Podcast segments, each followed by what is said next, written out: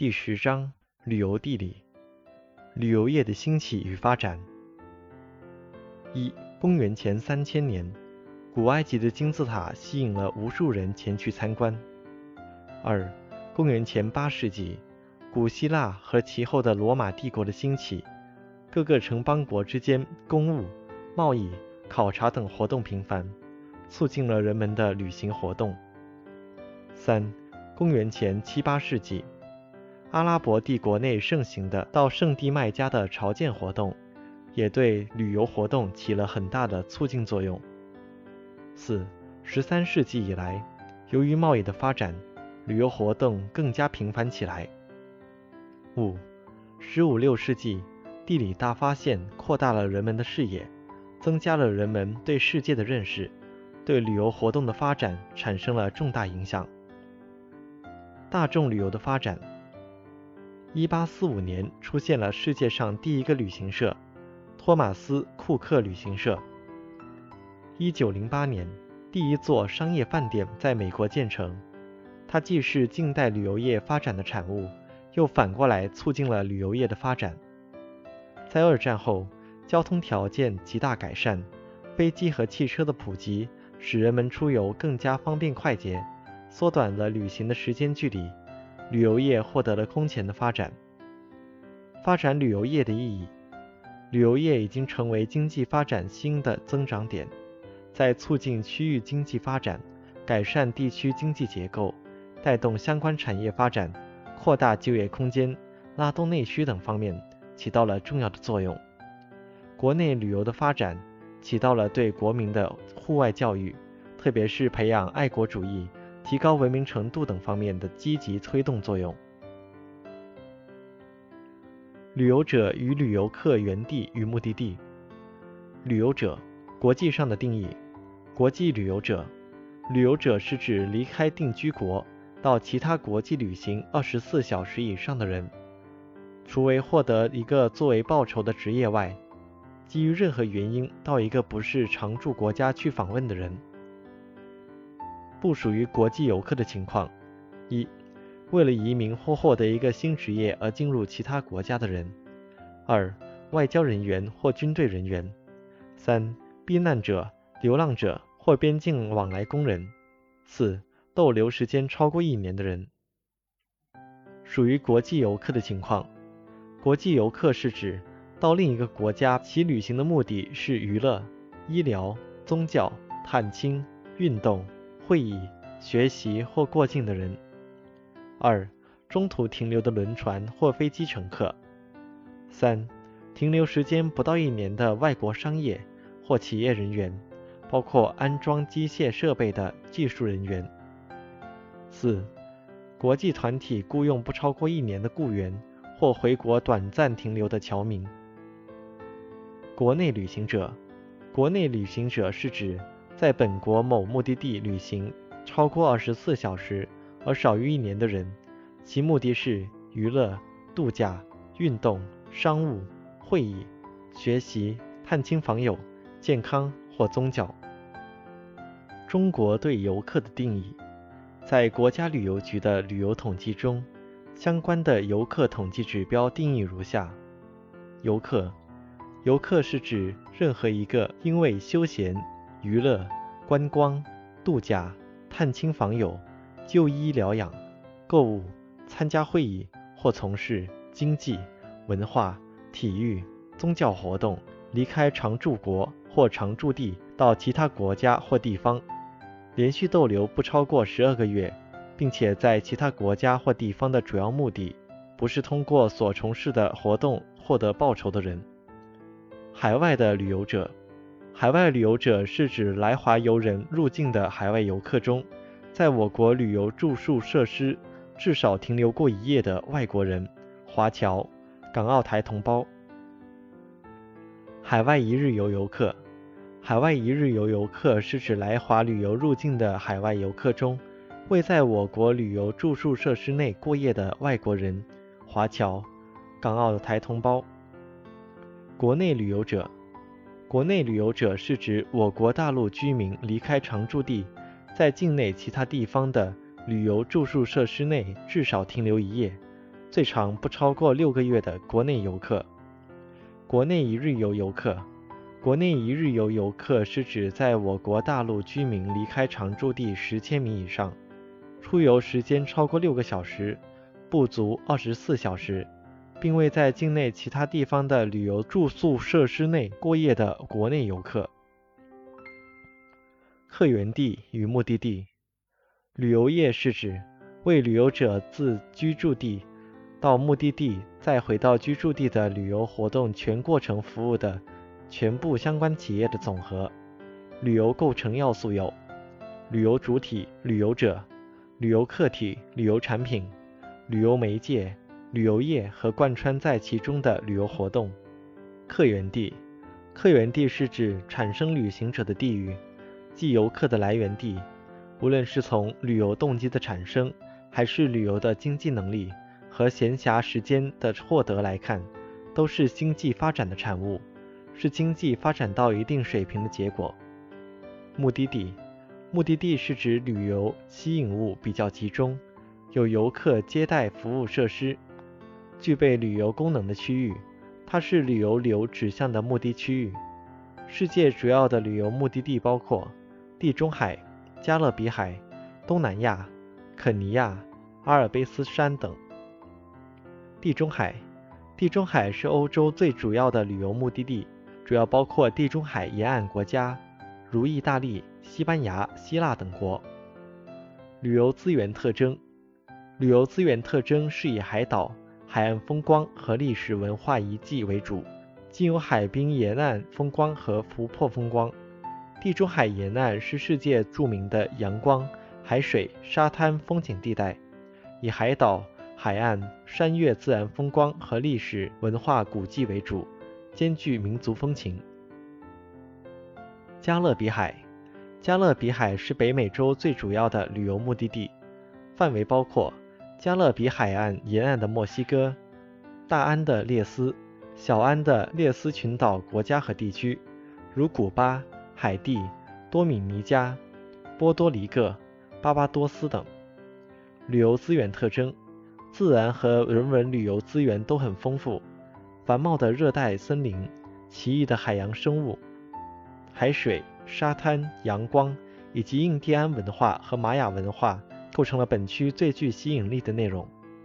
东南亚主要指东南半岛的越南、泰国、柬埔寨、缅甸、马来半岛和马来群岛上的马来西亚、新加坡、印尼等国。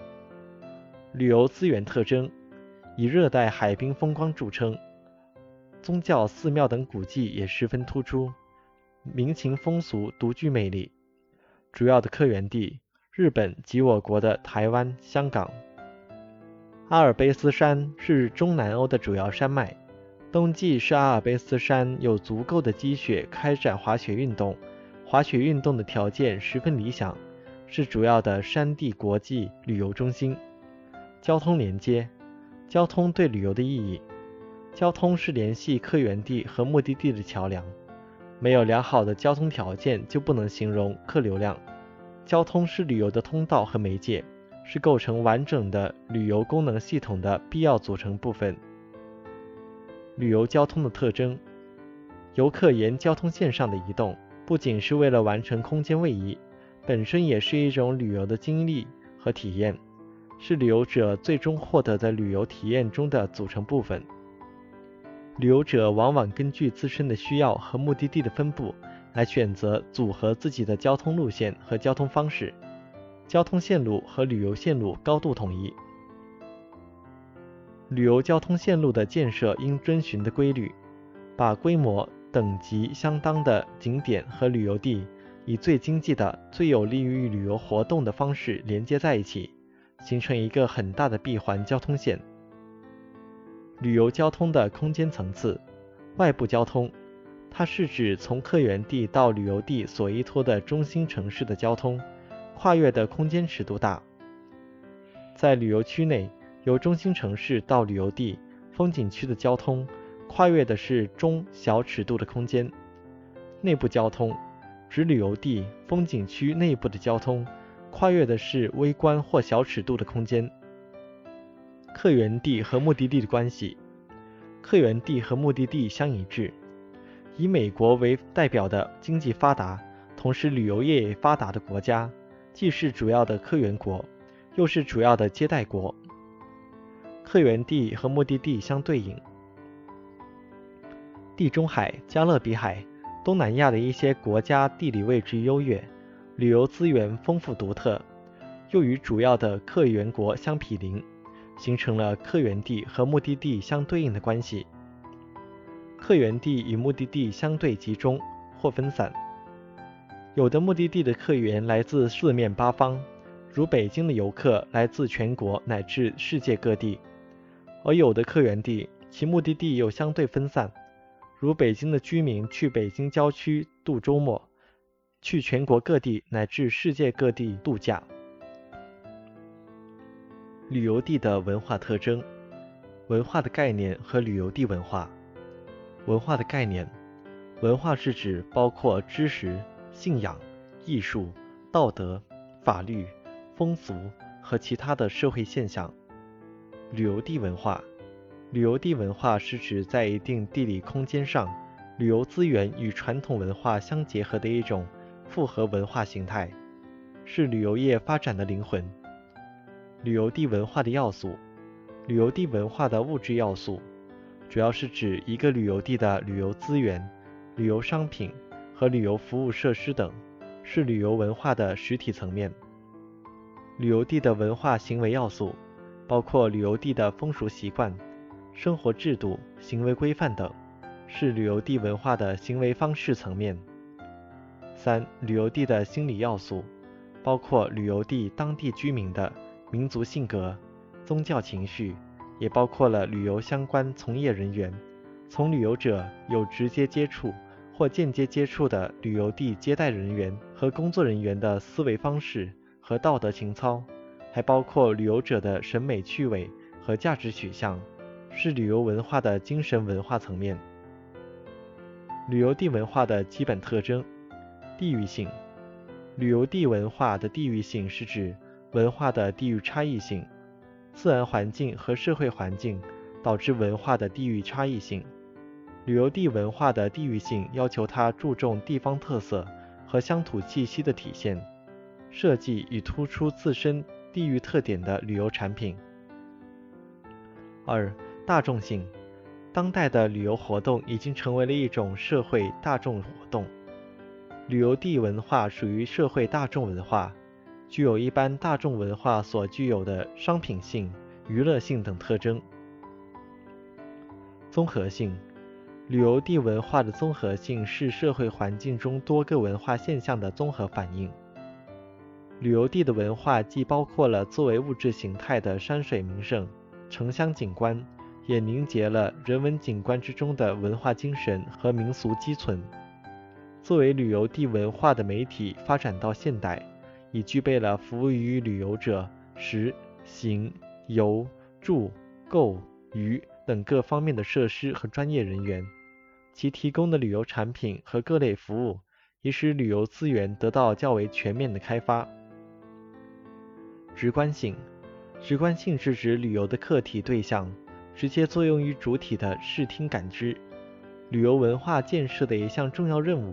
就是将旅游地直观性的背后的文化底蕴与其外在的直观性特征结合起来，使其内外表里自相扶撑，从而使直观性的价值要素得以扩充和持久。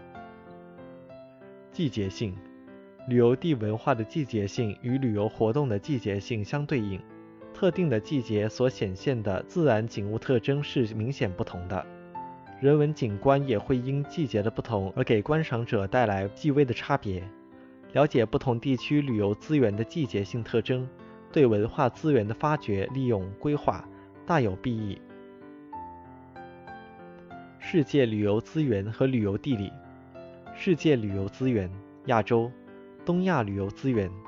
东亚位于亚洲东部，太平洋西岸，包括了中国、日本、朝鲜、蒙古。是亚洲面积最大、旅游资源最丰富的地区。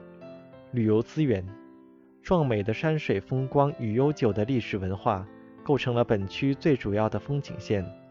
东亚的自然景色多姿多彩，类型繁多，悠久的文化、灿烂的文明，孕育了绚丽多姿的人文旅游资源。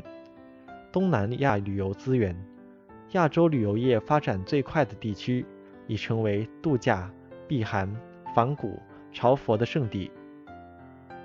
东南亚由亚洲东南部的中南半岛和马来群岛组成，包括八个国家和地区。旅游资源，热带滨海滩岛胜景和浓郁的宗教文化颇具特色。东南亚是佛教、伊斯兰教。基督教三大宗教的交汇地，人文景观打上了宗教的烙印，宏伟的建筑成为本区一道亮丽的风景。民族众多，民族文化绚丽多姿，其中华人文化独树一帜，构成了本区独特的人文景观。南亚旅游资源，南亚指亚洲南部从喜马拉雅山脉南侧到印度洋之间的广大地区。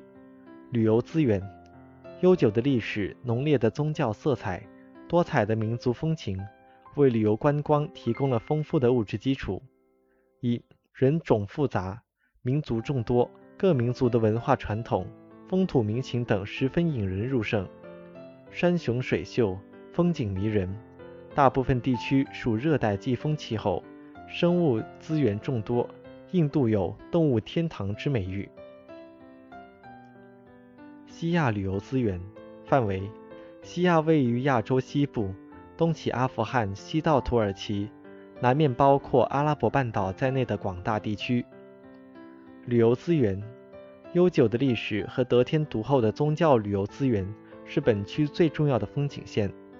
一、自然景色十分壮丽，地中海沿岸是自然风景富集的地区，拥有较多的海滨胜地。举世闻名的死海。因湖内盐度极高，仍可浮在水面，任意漂流而不会下沉，成为举世奇观。中亚的旅游资源，中亚位于亚欧大陆中部，包括五个国家，浓郁的伊斯兰文化是本区主要特色。旅游资源，民族众多，居民大多信仰伊斯兰教，历史悠久，历史上曾是古丝绸之路的通道。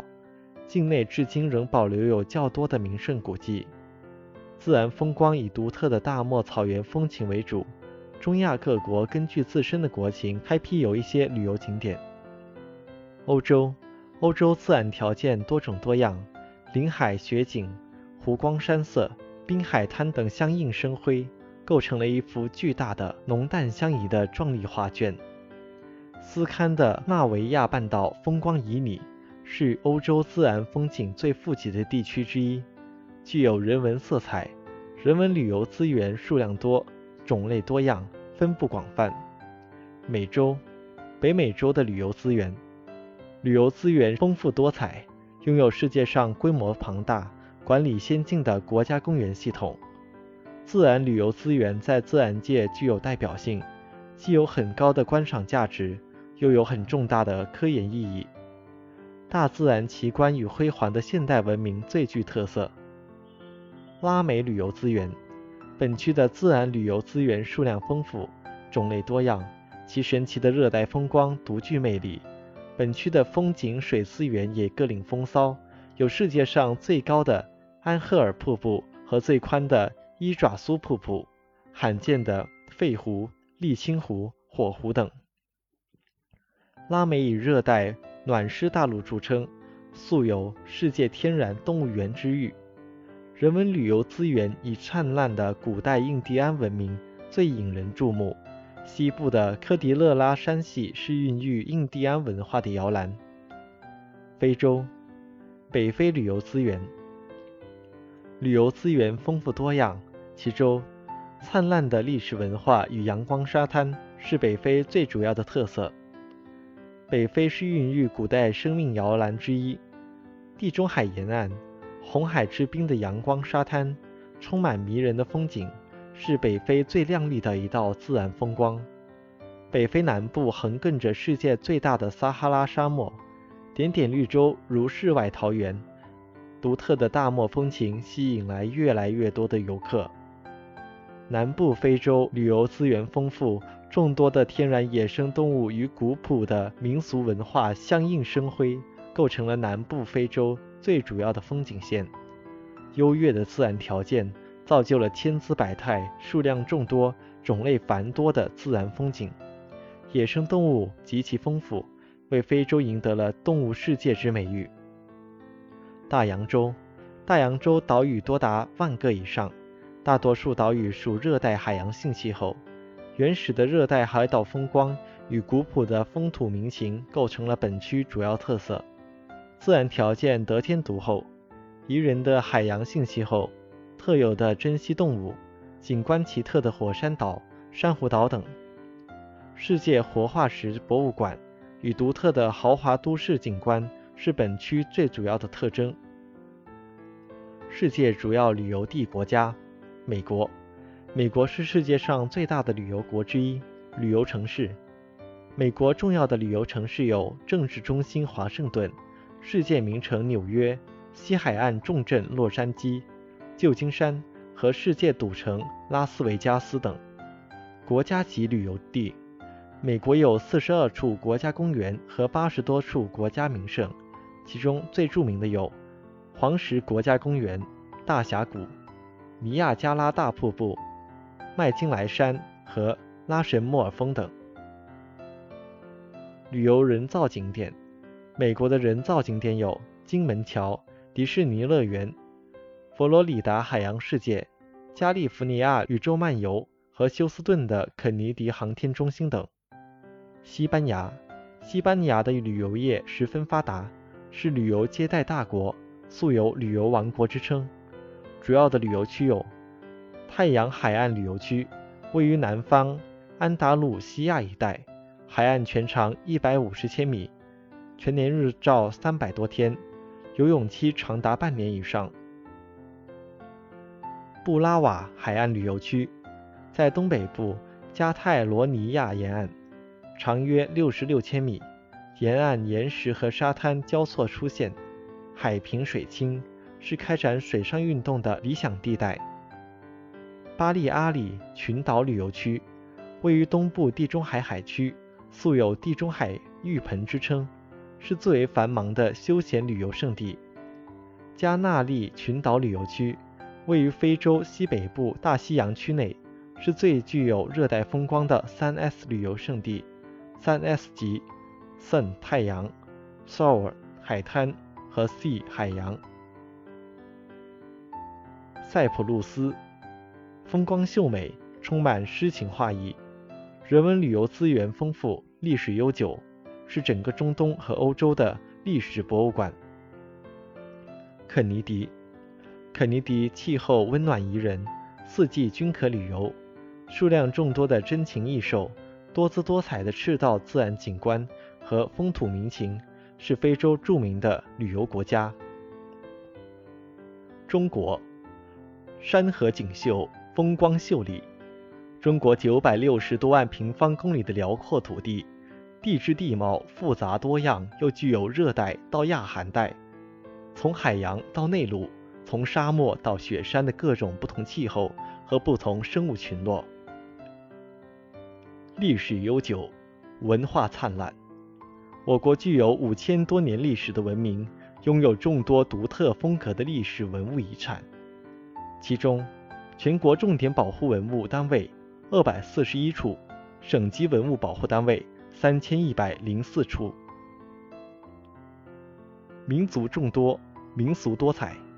我国有五十六个民族，千百年来，各民族由于历史渊源、宗教信仰、地理环境和生活方式的不同。形成了各具异彩的风俗习惯，民族特色异常鲜明。旅游开发的区域影响，旅游对区域的经济影响，旅游业的经济特征。旅游业是一种无形的出口产业，它把社会上的物质产品组合起来，向旅游者提供服务。旅游是一种零散的综合产品，它由多种经济部门组合而成。同时又受多种经济部门的制约和影响，旅游业是一项极不稳定的出口产业，表现在旅游产品不能储存，而旅游需求的季节波动又非常大，旅游需求受外部不可预测的因素的影响。旅游与经济的发展，旅游开发在不同地区所需的成本和取得的效益，取决于开发地区的资源状况、经济结构和地理区位。对于发展中国家来说，发展旅游业赚取外汇是一种实现工业化的手段。旅游与收支平衡，对于任何国家，发展旅游业的一个主要目的是赚取外汇，改善收支平衡状况。作为非贸易外汇收入的国际旅游收入是国际贸易中的最大项目之一。旅游与就业，旅游是一项劳动密集型行业。利于扩大就业。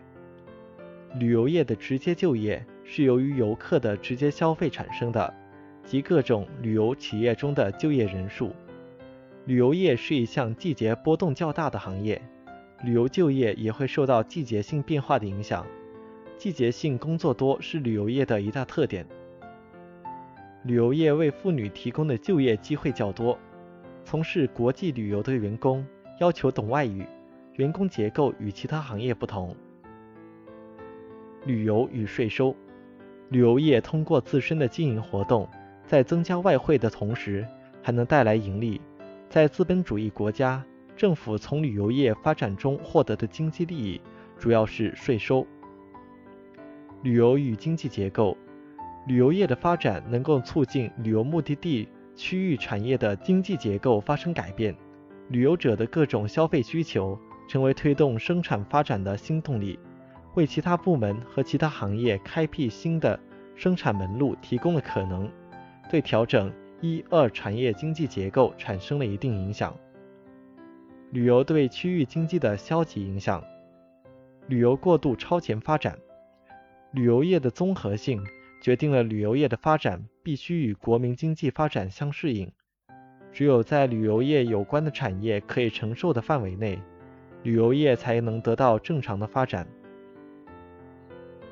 通货膨胀与土地价格，旅游地零售商以高价把商品卖给旅游者，从而获得高额利润。在与为本地人服务的零售商的竞争中能获胜，通过提高价格转嫁给旅游者而支付较高的租金和税收。旅游业的增长对土地的需求加剧，导致了土地价格上涨。给本地居民带来了沉重负担。旅游对区域的环境影响，旅游与环境的关系，独立关系。旅游与环境保护各自的发展，互相没有接触和干扰，保持独立。这种情况一般不会维持太长时间。随着旅游大规模发展，环境将产生深刻变化。冲突关系。当旅游对环境产生有害影响时，旅游与环境就发生了冲突。旅游与环境的共生关系形成原因：一、工业和贸易的发展及它们相互联系的不良后果，刺激了人们对公园和野外空间的需求；二、人类可利用自然资源是有限的，对资源的利用要强调其有效性，其原则是最大的利用程度。和可能造成的最小的环境退化。大多数旅游者主要行为是观光，观光极大的依赖于自然环境的质量。环境保护在生态科学方面得到重视。自然环境、人类遗址、历史遗址的保护使旅游业得到了经济效益。旅游对环境保护的促进形式：一、旅游促进了历史遗迹、古建筑、纪念馆的修复；二、旅游促进了一些旧的建筑改造为新的旅游设施。三、旅游对自然资源的保护提供了推动力。四、为了保持环境质量和保证向游客提供满意的体验，旅游使采取行政和规划的控制成为了可能。旅游对自然环境的影响。旅游与植物，对鲜花、苗木和真菌的采集。会引起物种组成的变化。有些森林火灾是由于旅游者用火不慎引起的。砍伐树木做烧柴或帐篷，毁坏了大量的幼木。大量的垃圾堆放导致了土壤营养状态的改变。使生态系统受到损害。步行旅游者和汽车交通直接对植物产生影响，当利用强度超过一定限度时，就会对植物产生不利的影响。旅游与水质量，大量的未经过适当处理的生活污水进入水环境，对饮水者的健康是一个潜在的危害。过多的营养物质进入水体，将加剧富营养化的过程，氧的供给和分布变化会对水生动植物产生影响。旅游与大气质量，汽车、轮船、飞机、火车等交通方式对大气产生污染。旅游与野生动物，旅游对野生动物的直接影响：一、野生动物的捕食和繁衍规律被破坏；二、不加选择的狩猎和钓鱼使野生动物的数量下降；三、禽肉动物与被食动物之间的关系被破坏。旅游对野生动物的间接影响：建立国家公园和自然保护区有益于保护某些动物繁殖。但也会使某些动物过量繁殖，从而刺激争夺食物的战争，这将对弱小的动物产生致命的打击。旅游、野生动物和本地居民之间的关系，由于本地居民往往分享不到旅游收入，为了生存，对自然保护的态度冷淡。自然保护区边缘地带的开垦对野生动物的危害：一、使之丧失了栖息地；二、加剧了食肉动物与被食肉动物之间关系的压力。三、限制其迁移活动。旅游与地质，旅游对地质的影响局限于对一些独特地质景观的破坏，如钟乳石、石笋等。旅游对人文环境的影响，旅游对风景区的影响。建筑污染，风景区内的旅馆、餐厅。和娱乐等接待旅游者的各种设施的常用建筑特点，往往不能与自然美有机的融为一体，这就产生了建筑污染。带状发展和蔓延，海滨风景区，特别是那些缺乏规划控制的地方，其基础设施往往沿海岸线蔓延，以图方便地利用沙滩。在内地，带状发展也会沿着山谷和风景线出现。基础设施超负荷，每到了旅游旺季，很多风景区的基础设施不能满足游人的需要。超负荷的结果是造成混乱、污染和旅游者、服务员工健康受损。与本地居民隔离，与周围村庄的空间分隔，造成了社会隔离。旅游者享受的接待设施，本地居民不能享受。旅游者被本地社区居民包围着，难以融入进去。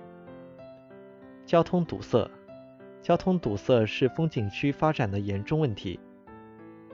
城市基础设施的变化，进步性，设计良好，造型美观，位置适中的宾馆是城市环境的一种财富。它们能帮助恢复和更新城市衰落的地段，也可以刺激传统城市核心区之外的次级中心的形成。局限性。城市宾馆建设征用的土地，往往是在城市内居民密度比较高的区域，使城市用地更为紧张。宾馆集中的地方，常因停车场不足、交通流量大而造成堵塞。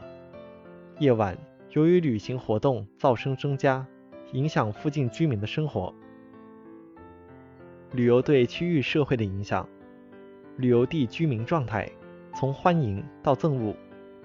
旅游业发展之初，旅游地居民以欢迎态度对待投资者和游客。随着旅游业的发展，伴随着游客激增，本地居民开始担心自己的传统习俗和生活方式会受到冲击。旅游旺季到来，给本地居民生活带来很大不便。示范效应，示范效应是指旅游者以其自身的意识形态和生活方式介入旅游地社会之中。引起了旅游地居民的思想变化，产生各种影响。示范效应是旅游对社会发生影响的主要途径。影响一，对落后地区来讲，示范效应对提高人的素质有积极作用。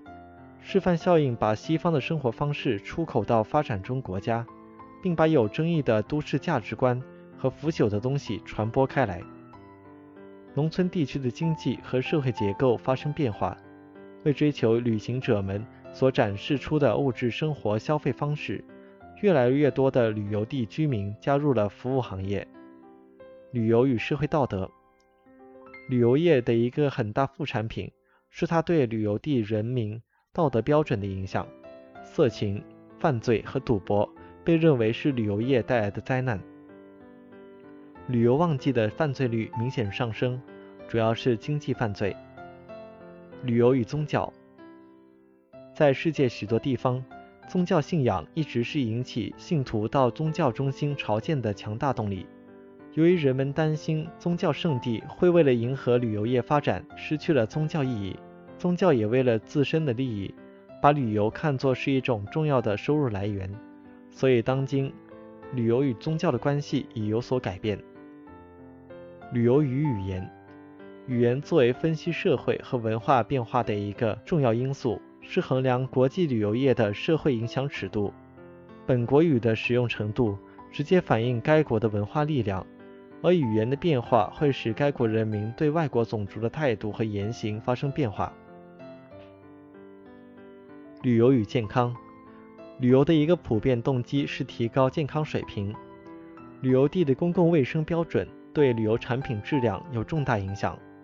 旅游者可能会因为某旅游地患病后，把疾病带到所在地之外，或患病的旅游者将疾病带到旅游地。旅游对区域文化影响。旅游与文化的变更与交流。文化变更的原因：一、生态环境的改变；二、两种不同文化的接触；三、社会进化过程影响的结果。旅游与文化的变更与交流的表现。文化移植理论认为，当两种文化相互碰撞，两者都会通过借用的方式向对方靠拢。这种借用并不是平等的，而是往往是较先进的文化影响较落后的文化。旅游成功的因素：游客、团队游客和散客与旅游地居民交流的机会大不相同，这种交流的程度。随行程安排、游客的旅游动机、欣赏力水平、爱好和生活经历不同而变化。时间、空间的交流，游客与旅游地居民的交流还受游客逗留时间、双方交互的自然与社会空间、双方的语言能力、双方交流的愿望的影响。文化经纪人，旅游地主人在交流中也起一定的作用。这就需要文化经纪人的努力。文化经纪人往往是能使用两种语言的人，他们在旅游行动中充当翻译或导游，或充当旅游团领队和旅游产品的销售者。文化经纪人在很大程度上，文化经纪人在很大程度上决定着主客交流的程度。旅游对文化的影响，传统艺术形式的复兴。旅游业使工业品的生产得到复兴，从而为旅游地居民提供了就业机会。同时，工业品的设计和质量都得到了提高。传统的艺术形式的退化，旅游业起保护传统文化形式作用的同时，也导致了假冒工业品的产生。旅游市场的需求不但使旅游地工业品的形式发生变化。而且使一个新的工业品制造阶层应运而生。